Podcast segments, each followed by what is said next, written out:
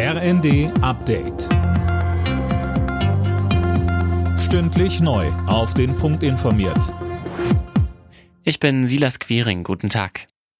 Das israelische Sicherheitskabinett hat nach den jüngsten Anschlägen eine Reihe von Maßnahmen zur Terrorbekämpfung angekündigt. So soll etwa das Waffenrecht gelockert werden, Philipp Rösler. Ja, tausenden Israelis soll erlaubt werden, eine Waffe zu tragen, um sich gegen mögliche Attentate von Palästinensern zu wehren. Außerdem sollen Familien von Terroristen keinen Anspruch auf Sozialleistungen mehr haben.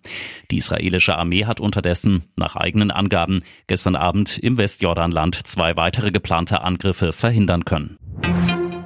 Deutschland und Argentinien machen sich für das geplante Freihandelsabkommen zwischen der EU und mehreren südamerikanischen Ländern stark. Die Gespräche dauern schon über 20 Jahre. Jetzt sei es wichtig, sie erfolgreich abzuschließen, sagte Kanzler Scholz bei einem Treffen mit dem argentinischen Präsidenten. Heute setzt Scholz seine Südamerika-Reise in Chile fort. Morgen geht es nach Brasilien.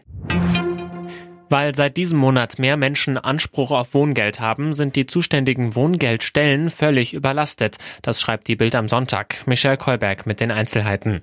Um die Antragsflut zu bewältigen, müsse die Zahl der Sachbearbeiter verdreifacht werden, so eine Umfrage der zuständigen Gewerkschaft. Sie fordert deshalb eine Taskforce von Bund, Ländern und Kommunen. Teilweise dauere die Bearbeitung von jetzt eingereichten Anträgen schon bis September. Seit Anfang des Jahres haben rund zwei Millionen Menschen Anspruch auf Wohngeld, 1,4 Millionen mehr als vorher.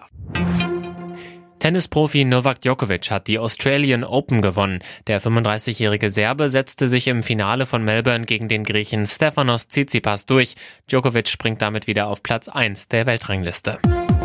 Alle Nachrichten auf rnd.de